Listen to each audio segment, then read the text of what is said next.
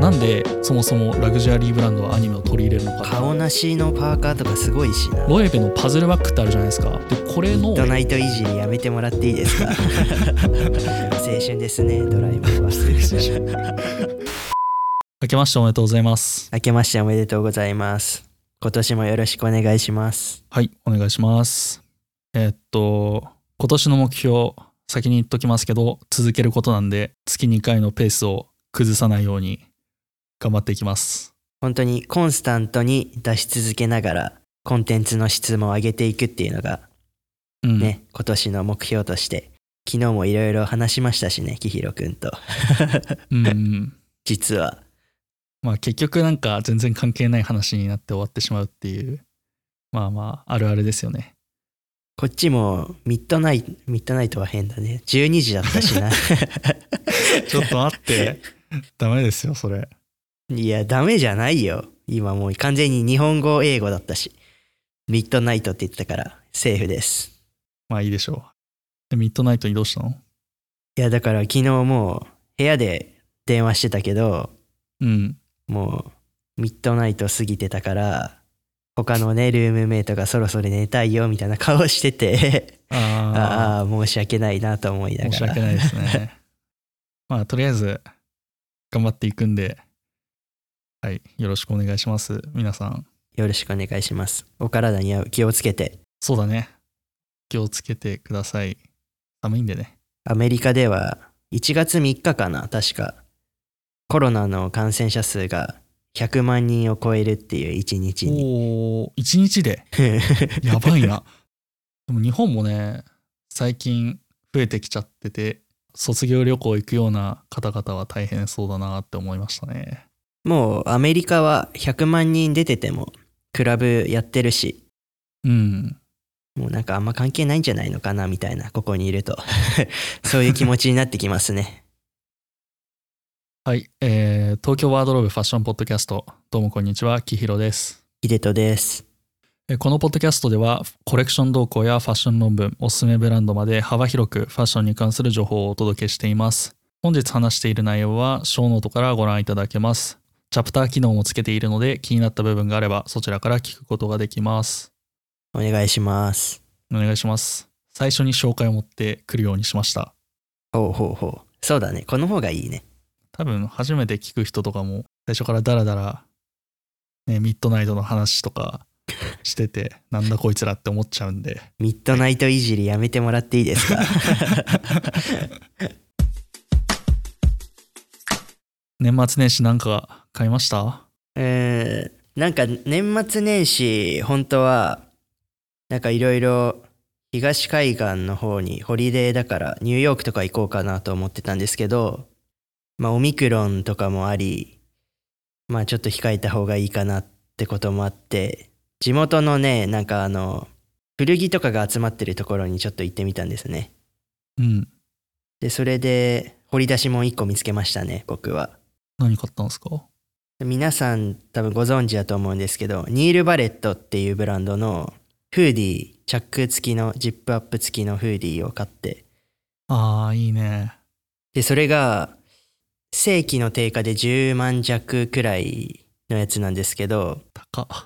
で何があったのかよくわからないけど店員さんがブランド知らなかったのか何なのかセールで65ドルで売ってて。めっちゃ安いじゃん。7000円とかそこら？うんそこら辺で買いましたね。それって何なんだろうね。偽物なのか本当に知らなかったのか。タグとか見た感じは本物だと思いますね。僕は あと素材感とか。うんうんうん。多分ニール・バレットの偽物ってあんまないんじゃないかな。作るメリットないよね確かに。作ってもわざわざ買う人がいるのかどうかわからないけど。うんでも結構稲妻のモチーフうんとかだったらありそうだけど、今回のはどんな感じのデザインなんですか？今回のは、まあ、ニールっていうとその稲妻のモチーフが有名だけど割と割とスポーティーなそのナイロンとかウレタンとかそういうのを使った製品ってのも割と有名じゃないですか。うんうんうん。ニール・バレットって。でフーディーなんだけどあー。結構スポーティーだね。脇の前面と後ろの背面の方に切り返し白と黒の切り返しがついててあとそのスリーブのとこにも黒の切り返しがついてて割とあの定番の形ではないかなと。あの毎回少しデザインは変わるんですけど毎年同じようなやつが出てて。うんうん。結構伸縮性もあってウレタンっぽいような感じなのかな。素材はチェックしとけばよかった素材。リオセルとかポリウレタンとか。なるほどね。割とその伸縮性があってちょっとふわふわしてるような感じですねスポンジみたいな、えーあったかそう。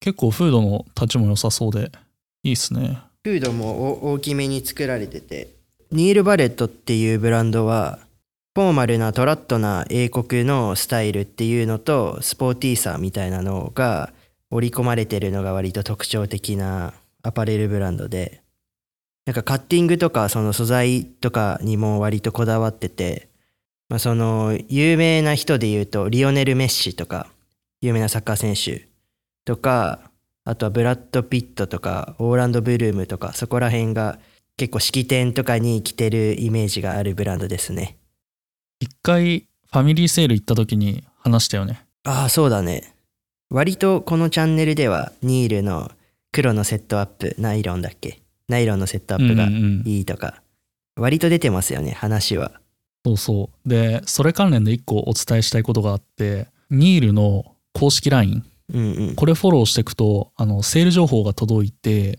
LINE 会員限定のファミリーセールみたいのもやってるし、あの、もう最終セールみたいなやつだと、ジャケットあるじゃないですか。ニールのチーフが入ってる特徴的なやつ。うんうんうんあれが、まあ、元値14万5千円のものが4万3560円とか、半額以下で買えるんで、非常におすすめです。へえすごい値引き率まあ、サイズとかも、まあ、最終セールだと結構少ないんだけど、こんだけ安く買えるんだったら、質もいいし、ぜひおすすめですね。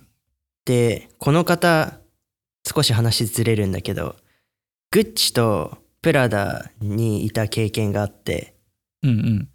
でそのグッチにいた時が89年から93年の5年間なんだけどちょうど多分グッチがブランド立て直ししていく時の時期だったらしくそこで重要な経験を積んでプラダに移ってメンズラインの立ち上げを提案したっていうのでメンズラインが始まったらしく割とすごい人ではあるという うんうんうん。でその後にサムソナイトっていうキャリーケースとかが有名なブランドのアクティブウェアデザイナーを務めてたらしくて多分そこからこのスポーティーとか機能性みたいなところを少し取り入れてるのかなみたいなのも思ったりしてちょっとまだこの方の幼少時代とかがあんまりわからないので何とも言えないけどそんな風に思いましたね。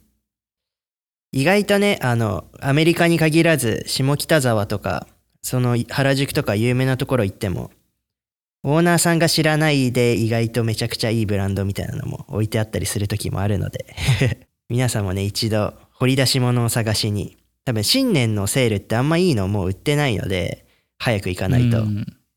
まあ確率的にはトントンかもしれないけど古着屋さんで 安くていいものを手に入れるっていうのもいい買い物のスタートになるのではないかなと僕は思います。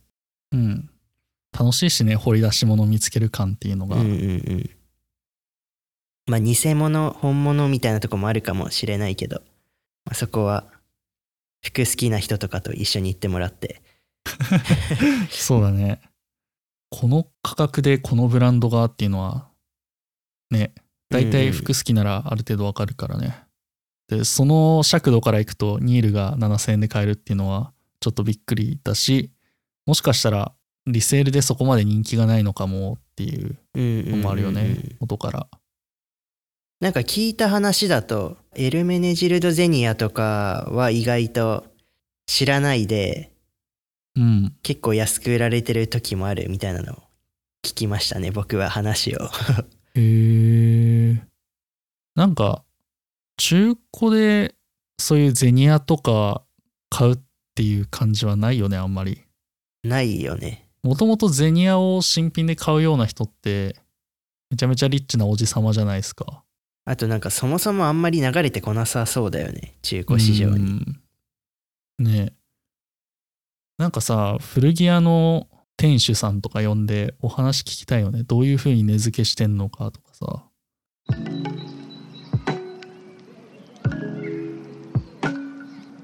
で、今回は、主にファッションニュースの話をしたくて、で最近あった大きなことで言うと、ロエベとジブリの千と千尋の神隠しがコラボしたってところですね。うんうんうんうんめちゃめちゃ話題になってたんで、なんか普段ね、あんまりハイファッションのこと話してない人とかも、なんか、あ、すごいね、サイトかわいいとかお話してたりしたんで、これについて深掘りできたらなとか思っています。ちょうどね、なんかあの、1月7日からだったっけ？うんうん。その原宿に10日間限定のポップアップストアができるっていうので、友達とかも行ったりしてて、なんかアメリカにいるけど、割とすごいことではあるんだなと、日本でも盛り上がってるんだなということが、すごい分かりましたね。うんうん。まあ、ソースをちょっとご紹介すると、ファッションプレスさんのニュースですね。他のファッションニュースサイトも取り上げてるんですけど、ファッションプレスはポッドキャストやってないようなので、あえてファッションプレスから見させていただいております。で、ロエベ、スタジオジブリ、千と千尋の神隠し、千尋白顔なしら、キャラモチーフのウェアバッグっていうニュースで、ロエベがスタジオジブリとのコラボレーション第2弾を発表。今回は映画「千と千尋の神隠し」をテーマにしたカプセルコレクションを、えー2022年1月7日金曜日より発売するっていうニュースですね。でね、これ今読んだ通りコラボ第2弾なんですよ。うん。で、第1弾がトトロ。なんですね。で、この普通に考えてさ、ジブリとロヘベがコラボすると思わないじゃないですか。ゴリゴリのラグジュアリーなんで。で、これをもうちょっとなん、なんて言うんですかね。日本とロエベの関係とか、日本とジブリの関係。あと、他にもさ、ラグジュアリーブランドでドラえもんとコラボしたりとか、バレンシアガがキティちゃんとコラボしたりとか、そういった流れも踏まえてお話ししていきたいと思います。おおー。なんか個人的にこの「千と千尋」とロエベがコラボしますよみたいな時にあれなんか何ヶ月か前かにもうジブリとロエベコラボしてたよなと思って、うんうんうん。あれまだ実はは発売してなかっただけなのかなとか思ってたら2回目ということでうんうん。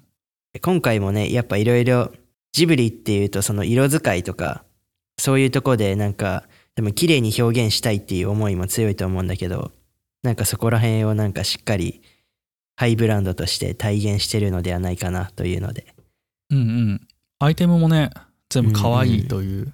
質感とかね色味とかがやっぱりロエベだなと、なんというか、こういうコラボって安っぽくなりがちだけど、さすがロエベさんっていうデザインと価格ですね。とんでもないです。価格やっぱ今回すごいですね買えません、こんなものは。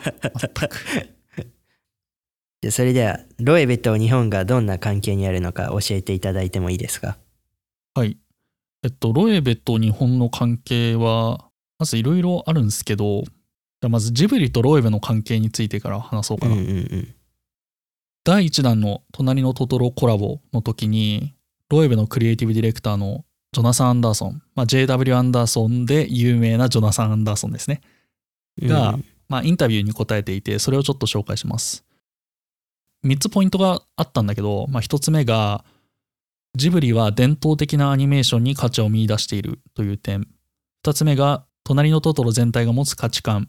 子供の目から見た環境冒険という概念などこの映画が伝えるある種の考え方はこの不安定な時代多分これコロナのことを指してると思うんだけどこの不安定な時代において非常に重要だと思います。って言ってるところ。最後に3つ目が両親の友人がトトロの映画を貸してくれて、まあ、少年時代に見た時はとても独創的だと思ってめちゃめちゃ興奮した。ということを言ってるんですね。うーん。まあここからわかる通りジョナサンはまあジブリのことをですね伝統的な技法を重視する価値観を持っている、まあそういうアニメ制作会社だなと思っているというところ。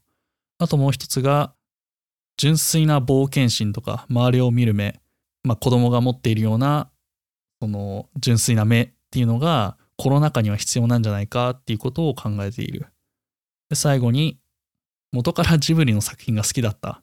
っていうこの3つのポイントがあるっていうのが分かってで特に最初に言った伝統的な技法を重視している価値観を持ってるっていうのが、まあ、ロエベのそのブランド DNA の部分がクラフトマンシップにあるっていうふうにジョナサンが別のところで言っていて、まあ、そことの共通点があるのかなと、はい、思っています。うん。でロエベのクラフトマンシップを重視する姿勢っていうのがあのロエベ財団がやっているクラフトプライズっていうのがあってなんだろうなすげえ職人技術を持った人を表彰するようなとその賞っていうのを設けたりして、まあ、職人さんの認知拡大とあとサポートをしているんですね。はい。はい。えっと、まあ、つらつら話してきましたけど、なんでこういう話をするかっていうと、ロエベ財団とジブリの関係性が深いんですよ。トトロのコラボの後ですね。21年の10月に、ロエベ財団が三鷹の森ジブリ美術館に資金提供を行うと発表してるんですよ。でこれが3年間のスポンサーシップ契約うんとし、て資金提供を行ってる。まあ、お金的な面でつながってますよっていうお話ですね。ジブリとロエベは。しかも、この、なんでお金出したかっていうと、このクラフトへの共通な価値観を共有しているからっていうところですね。なんで、表面的なコラボではない。例えば、短期的な売り上げを上げるために、ちょっとジブリ借りちゃおっかなみたいな感じではないっていうことが分かりますと。なんか、その前回のトトロの時もそうだったけど、なんで今ロエベがジブリとコラボして出してんのかなみたいなのを思った、思ってたんだけど、ここの財団とそのジブリ美術館のここのスポンサー契約がやっぱり大きいっていうことなんだ。あの時系列的に発表がトトロとのコラボからロエベ財団の資金提供なんでうん本当の順序っていうのが分かんないと思うんだけどまあスポンサーシップ契約っていう点でいくと多分かなり時間をかけてうんうん。決めているところもあると思うんでまあその一連の流れとしてはそうだよねヒデトが言った通り、まあ、資金提供があったから、まあ、こういうコラボしてるみたいな話にもなるんじゃないかなと思いますね。まあそのスポンサーの契約に至るまでのいろいろ多分順序があったから、そこの時系列はわからないけどっていうことだよね。うんうんうんえーじゃああれですね。3年間のスポンサーシップを結んでるっていうことはこの後も何かとコラボするかもしれないっていう期待はありますね。そうだね。最低あともう一回ぐらいコラボすんじゃねえかなっていう思ってるのとあと後から話す内容で次どんなジブリ作品がコラボ相手になるのかっていうところもちょっと予想をお話ししますね。でその前にロエベと日本の関係ですね。ロエベのパズルバッグってあるじゃないですか。でこれのデザインソースっていうのが折り紙なんですよ。そうですね。うん、あの厳密に言うとロエベの前のクリエイティブディレクターのスチュアート・ビバースが折り紙っていうバッグを作っててその折り紙っていうのは折り紙をモチーフにしてる。その折り紙っていうバッグを、えー再解釈して作ったのがパズルバッグっていうことなんですけどままあそのパズルバッグの原型がその日本の折り紙 にあるということですよね。あ、うんうんうん。はい。ちょっとオタクが出ましたね。申し訳ない。いえ。オタク特有の早口でなんかよくわからないことをまくし立てるっていう。かなりわかりやすかったのでギリセーフです。ギリセーフ。で、まあ、パズルバッグもそうだし、21SS、まあ、紹介しましたよね。一番最初の回で。そこでは、日本の伝統的な染め物の技法、これを用いたアイテムがあったり、絞りとか呼ばれるやつですね。あと、ジョナサン単体でいくと、ユニクロとコラボしてるんですよ。JW アンダーソンとのブランドでね。うんうんうんなんで、そこでも結構日本との接点が多いブランドなんじゃないかなと思っています。ジョナサン・アンダーソン自体が割と日本の文化とかそういうのにリスペクトみたいなのがある人ではないですか。うんうん。ロエベにジョナサン・アンダーソンが入ってきてからやっぱそこのつながりも深くなりつつあるのかなみたいなのも思ったりしたんですけどうん。いや、俺もそう思ってんだよね。割と、なんだろうな結構親日的な感じはする、うんうん。デザインソースとしてね文化とか、その、ものづくりの観点で割と日本に対してリスペクトのある方なのではないかなというふうには感じてました。あとロエベ自体ささっき言ったようにクラフトマンシップを重視してるっていうところがあって、うんうんまあ、そこは日本の伝統芸能とかさ、うんうん。まあ、例えば漆とかさうんうん。なんか提灯とかさよくわかんないけどなんかそういうのの職人技術っていうのと、まあ、非常になんていうのか親和性あるんじゃないかなっていうのとかで、うんうんそうですね。そういうところからも結構ロエベと日本っていうのがなんだろうな深い関係を築けるようなところなんで、まあ、今回もジブリっていう、まあ、アニメなんですけど、まあ、資金提供とかコラボとかもしていますっていう感じ。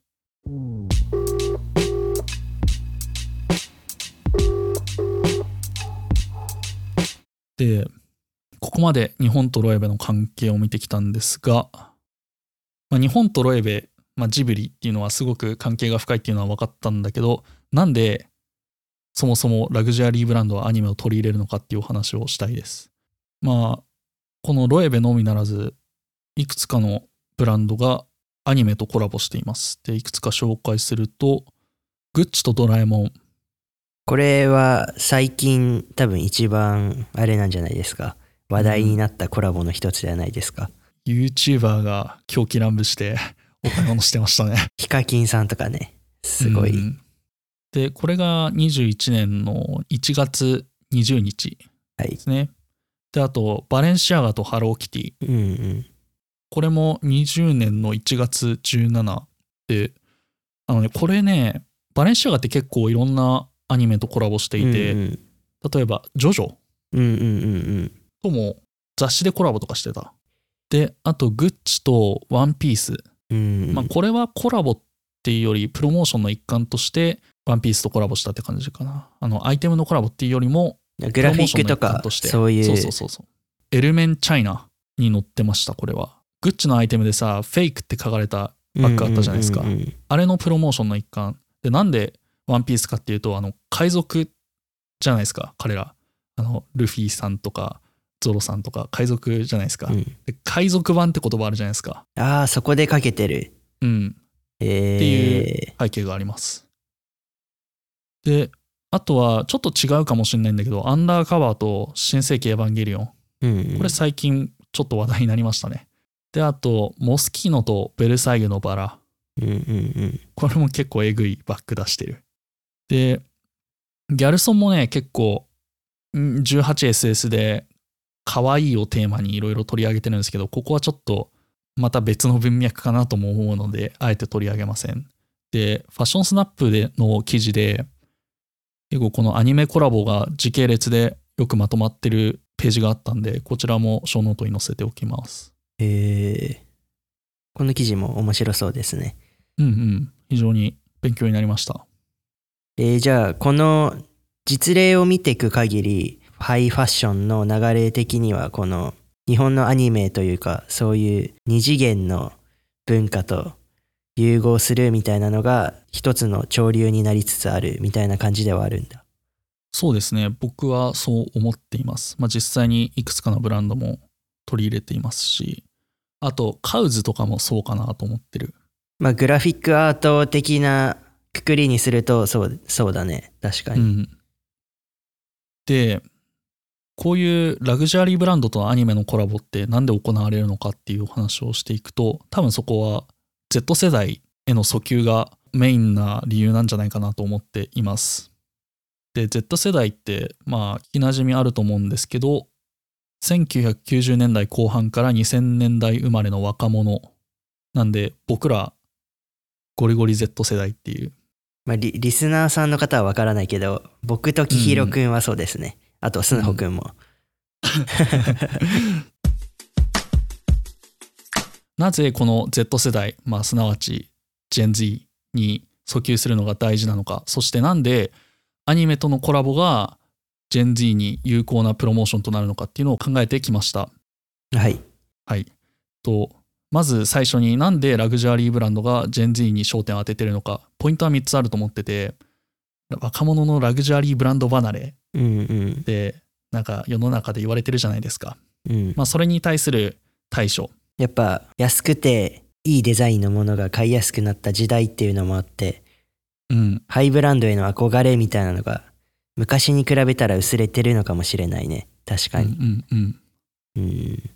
まあこれは結構全般的なお話で、まあ一部の若者とかは、ね、ファッション好きな人はゴリゴリラグジュアリーブランド買ったりもしているっていうのはあります。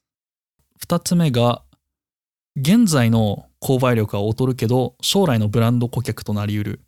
例えば僕らが今20代ですけど、まあ10年後とかちょっとお金に余裕が出てきたら、そのブランドの顧客になるんじゃないかっていうところで、まあ青たがり的な意味合いがあるんじゃないかなと。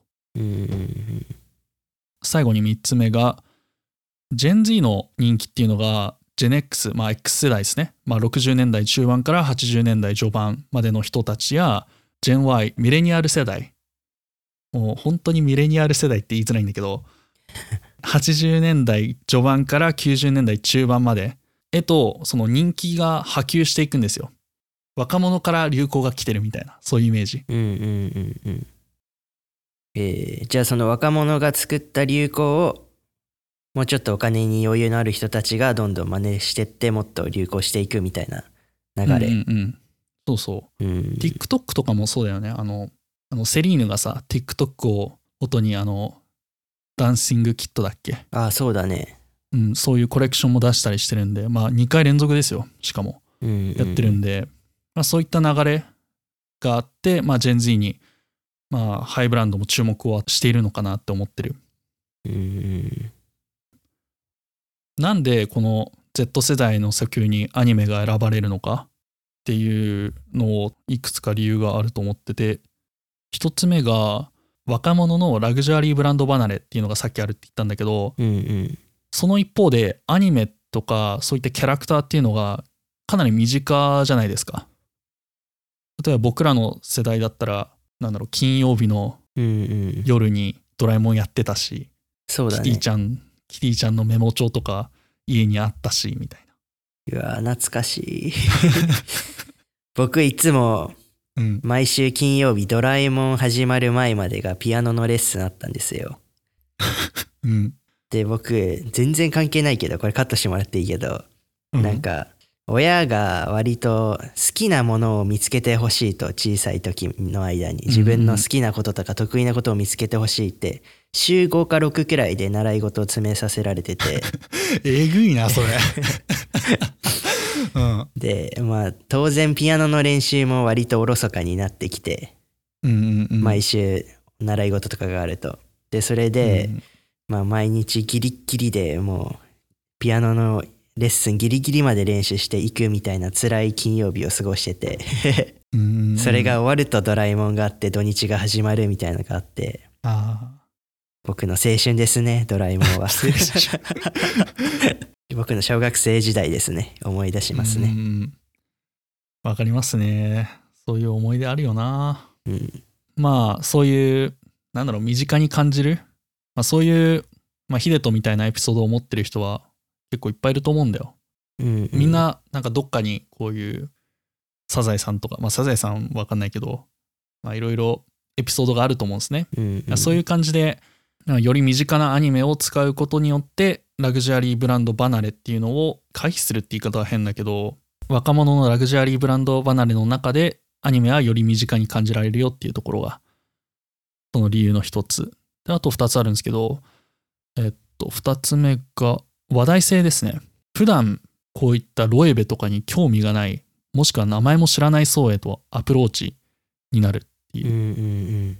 割とねあの僕たちなんかは「うわロエベかっこいいボッテカすげえ」みたいなことを言ってますけど 僕の周りの友達で知ってる人は多分男の子だとほぼいないんでうんうん。多分こういうなんかねそのメディアに取り上げてもらえる機会みたいのができるとあここのブランドって実はハイブランドだったんだみたいな、そういう認識につながる機会にはなると思いますね確かに。そそれこそ僕のあんまりハイファッションに詳しくないというか興味がない人もサイトが楽しいよとか、うんうん。こういうのやってるんだねアイテムかわいいみたいな話をしてたんでなかなかねそういう話題性とか興味ない層へのリーチっていうのができるというかそういう点でいいね。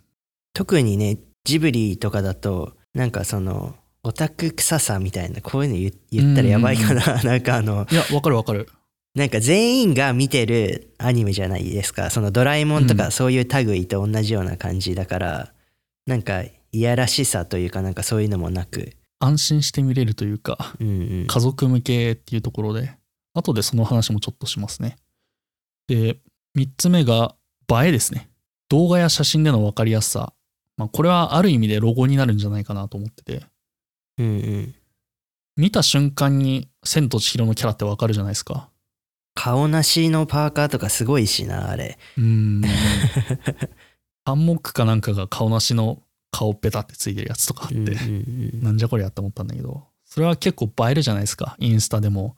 あと YouTuber の動画でもね。うんうん。でそれって、まあバレンシアガーとかグッチみたいなのでのロゴになるじゃないですか。うんうん。高いものを着てんだなっていうそういった意味でのなんでこうした理由からなんだろうな Z 世代にへの訴求にアニメが選ばれてんじゃないかなと思ってる。うんでまあ結構ぽやぽやした話を今理由として挙げたんだけどと実際に中国市場を見ていくとアニメで訴求している理由っていうのがより分かりやすくなるかなと思っています。うんうん。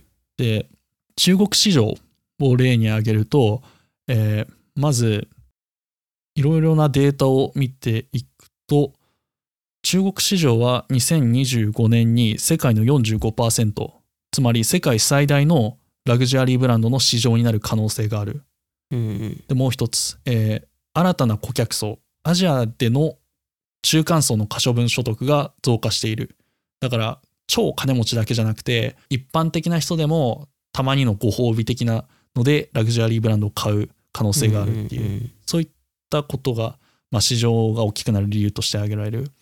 えー最後に Z 世代もう35年にはラグジュアリー市場の40%を占めることが予想される。だから10年後僕たちが25歳とか22歳とか。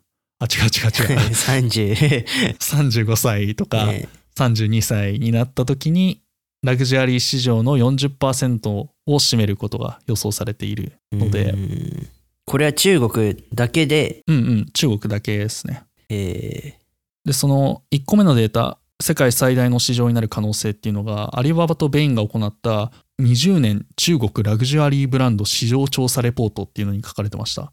言った通り中国市場の成長は今後も続く見込みーで25年には世界の45%を占める世界最大となる可能性があるよ。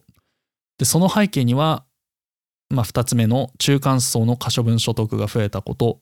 でこれが新たな顧客層になってその成長を後押ししている。でその新たな顧客層、まあ、中間層ですね。これには Gen Z が含まれている。っていうお話でした、まあ、結構僕の解釈も含まれてるんだけどここには。ちょっと早口すぎるな。よくないな なんかこの今中国市場にフォーカスしてお話ししてるじゃん。うん。でなんか僕も中国人の友達何人かいるんだけどその日本人と仲良くなる前までは日本のことをあんまりいいとは思ってなかった。と正直。みんななそういうふうに言うんだけど。うん中国人には優しくない国だと。けどそういうのをしててもその時からもうずっとアニメはもう小さい時から見てるしうん。昔が自分その子が小さかった時はドラマとかもすごい人気だったらしくて。おー。なんかその日本のカルチャーにはすごい興味があるっていう中国人の方が多くて。うん。で今アジア全体がまあ新興国だった国もどんどん発展し始めてお金持ちになってくるって予想されてるじゃん。うんで周りの韓国人の友達とかも、まあ、他の東南アジアの人たちとかもみんななんか絶対日本の「クレヨンしんちゃん」とか「ドラえもん」とかそういう何かしらのアニメは絶対知ってて。でなんかこれからそういう層がアジアの地域が伸びてくってことを知ってるとそのアニメとかそういう日本のカルチャーっていうのに注目していくとやっぱ売り上げ取りやすいんじゃないかなと僕も思いましたね。新興国の成長特にアジアですねっていうのが、まあ、すごくね、アニメが人気のコンテンツなんですよ。ヒデとか言ってたように。で特に中国ですね。で中国 ACG っていう言葉があって、アニメ、コミック、コンピューターゲームの G ですね。の頭文字なんですけど、まあ最近は ACGN の N、ノベルっていうのがあったりするんですけど、で、これが中国オタク市場のことを指してるんですね。この中国 ACG の市場規模っていうのが、まあ、すごい急成長を遂げていて、20年のユーザーが4億人で市場規模が3兆円を突破する見込みっていう、うんえー調査もありました。これやっぱ市場規模がレベルが違いますねレベルが違うんですよ オ。タクに絞っただけで4億人囲えるっていう中国の規模のでかさがうん、で、まあ、今言った中国 ACG っていうのはどちらかというと、まあ、コスプレとか深夜アニメとかラノベとか、ゴリゴリのゲームとか、まあ、そういうのなんだけどあ全年齢対象の家族アニメさっきヒデトが言ってたような、まあ、見てて安心できるというかさオタク臭くないっていう、そういったアニメの人気も凄まじいんですね。でその筆頭となってるのがジブリなんですよ。うーんで2018年12月に中国で初めて「隣のトトロ」が正式に放映されたんですね。うんうんこの「隣のトトロ」の中国での興行収入っていうのが27億円まあ約ね。うんうんで「千と千尋の神隠し」っていうのが、えー76億円約ね、うんうんを記録していて「隣のトトロ」でさえ大ヒットであったんですよ。でそれを上回る大幅に上回るような形で「千と千尋」が激激大ヒットした。で、中国における日本映画の歴代興行収入第3位となっている。ただこれはちょっとソースがあの微妙ですので超人気っていうところは、目安として知っていただけるといいかなと。えー確かに、あれだよね。なんか、多分一番最初にトトロじゃないけど、ジブリとかそういうのを見たのって多分、記憶が定かではないような幼少期だと思うんだけど、うんうんうん金曜ロードショーとかで何回かやってて、何回も見ながら覚えたりしていくうちに、なんか他のアニメとグラフィックとか全然違うじゃん。ポケモンとか、うんうんうん稲妻イレブンとか。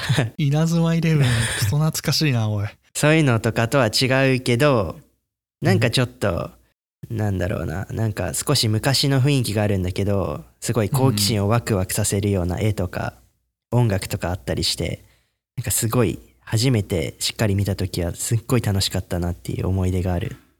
うんうんうん。どっちも。トトロも神隠し千と千尋もめちゃめちゃヒットした。で隣のトトロとかは千と千尋だったかな。昔ちょっと中国でもややってたみたいなので懐かしいなって思う人が見に行ったっていうところもあってすげえ人気になってるうん。でロエベとジブリのコラボ思い出してください第1弾隣のトトロでしたよねはい。第2弾千と千尋ですよねおお。これ偶然なんでしょうかっていうこの中国の上映に合わせて中国の市場も割と狙いに行ってるみたいなそうなんじゃないかなと思惑が見え隠れ。でその点でいくとその第3弾のコラボっていうのが崖の上のポニョなんじゃないかなとお思っておりーます。なんでかっていうと中国で放映される3つ目のジブリ作品っていうのが崖の上のポニョだからです。うー。ん。なんか、ほんとどうでもいいけど、次のコラボポニョなんじゃないかなって今日なんかずっと思ってて、適当になんか中国で受けそうだな、ポニョみたいなの思ってたら、うんうん。えー、ただ偶然の一致です。偶然の一致 まあいろいろ中国は国のあれもあるし、内容的にもね、いろいろ多分精査しながら決まっていくんじゃないですか。そうですねまあそういう理由もあって2018年に初めてトトロが正式放映されたっていう結構時差があるような感じにうなんってるうん。んですね、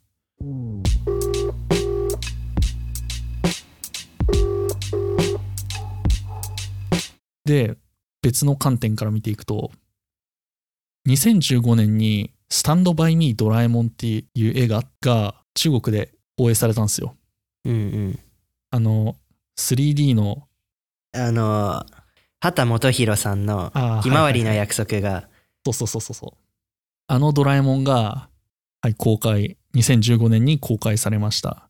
これ2015年って多分日本と同時期だよね。あ公開日が2014年8月8なので、まあ、ほぼ同時期だね。うーん。1年後ぐらいに。で、まあこのスタンドバイミードラえもんの中国での最終興行収入が105億円。なんで、中国で公開された日本映画として歴代1位を記録したって書いてあるんですけど、これもソース微妙です。ちょっとよくわからない。なんで、まあ、ただ大ヒットはしたと。で、このドラえもんもですね、グッチとコラボしてるんですよ。さっきお話ししたんですけど。これが21年の1月20に発売していて、そのドラえもんコラボのアイテムの中で、牛のコスプレをしたドラえもんのイラストがあるんですね。うんうん。これなんだろうって考えると、2021年って牛年だったじゃないですか。うんうん。で、干支がある国ってアジアなんですよね。そうだね。アジアには干支ありますね。まあロシアとかもあるらしいんですけど。これは干支に馴染みがない西洋向けのデザインっていうわけじゃなくてアジア、まあ、主に干支発祥の中国これを狙ってんじゃないかなっていうことが分かります。で発売日見てください1月20ですよねこれって中国の春節？2月1日かなり近いんですよえー、ドンピシャ。あでもこれ日本の発売日だからちょっと分かんないけどまあそんなにずれることもないでしょうというところで、うんうんうん。春節めっちゃ近いっていうのがまた興味深いですよね。で春節消費っていう言葉もあるぐらいなんで、うんうん。この休暇期間でラグジュアリーブランドを買う機会が多いのかもなとか思ったりしてます。でロエベとジブリのコラボの発売日も1月7日春節に近いですと。おおやっぱその中国市場大きいんだなというところが、うん やっぱ人口ってすごいですね。そうなんだよねパワーがうん。しかも中間層が増えてきていてそこの、うんそこが全体の市場を押し上げてるっていうのが強いですよね。えーこのなんか牛柄のドラえもん色味も可愛くてで多分中国もだけど日本も韓国もえとあると思うから多分そこのさ三国ってさ現状だと割とアジアの中でも割とお金あるしうん。見た目というかなんか外見にかなりブランド品にお金使う国だからえーやっぱそこら辺もやっぱ狙ってきてるんだなとブランドではえー、面白いですねそうなんですよ。だから、あの、最初の方でジブリとロエベが、なんかクラフトを重んじる価値観を共有してるですとか、資金面の関係がある。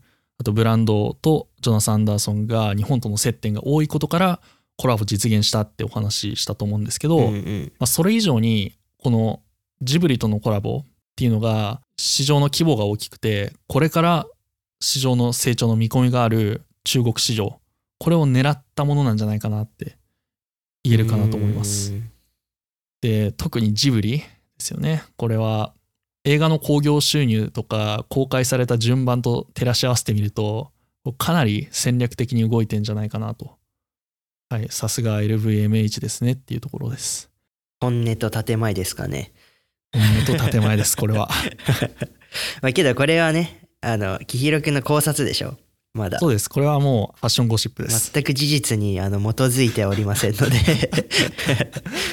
えっと事実をもとに個人的な見解を述べているのみです。直接的な因果関係はまだわからないですよね。そうですね。でこの他にもですね日本の金曜ロードショーで「千と千尋」が1月7日に放送されたんですよ。ええそうなんだ。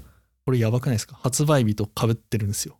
なんかそこはあれだね、ロエベとジブリが協力して、ジブリがちょっとテレビ制作サイドに頑張ったのかもしれないし、うん、わからないけどまあ。仕組みは。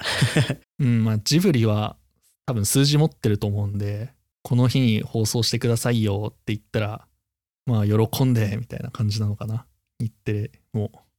まあギリギリ多分冬休みだろうし、小学生とか中学生も。うん、だからそれでもうめちゃめちゃいいプロモーションになってる。うーん。ていう感じですね。いやちょっとテンシション上がりすぎたな。なんかこの話を知らないと純粋にうわ日本のジブリとハイブランドがコラボしてるっていう感じだけだったけどなんかうん裏を知ってしまったような気もして、訴えられないかな、ロイベから。なんかちょっと大人の事情を知ってしまったような気もしてまあけどうん。ななんかそのいろんな視点から見るっていう点ではねなんかあー面白いなと今回もうんうん。思いましたねそうですね。調べててもすごく勉強になりましたね、この辺は。うんうんうんあのーそう、もう一回言うけど、映画の興行収入のあたりとかはソースが微妙なんで、元ソースが見見つけられなかったんで、一つの目安として参考。にしていただけるとねうん。ヒデト君は買いますか？ロイベとジブリのコラボ。ちょっと僕アメリカでお金使いすぎて本当お金ない ないですね僕は買いたいけども、あれですね日本帰ってからうん。いろいろ買おうかなと、ハイブランド系はまたうんうんうん。思ってます俺もちょっと、来月あたりからバンバンお買い物するんで、ちょっと。で僕が日本に帰るまで待ってもらってても全然ああ。それいいね。一緒に買いに行くの絶対楽しいな。うんうんああ。そうしようかな。まあ多分スンホも大学始まるだろうしうんうんうん。俺と一緒にそうっすね。楽しみだな。じゃあ、最後の挨拶しますか。えーこのポッドキャストは Apple Podcast、Spotify など主要な音声配信プラットフォームで聞くことができます。もしこの番組を気に入ってくれたら、ポッドキャストアプリからフォローしてください。あの右上とか左上にあります。で Apple Podcast と Spotify では5スターとコメントくれたらめちゃめちゃ嬉しいです。Spotify 最近、えっと、評価制度実装されたんで、マジでお願いします。よろしくお願いします僕しかやってないです。5スター。あの僕もこの後やっときますじゃあお願いします。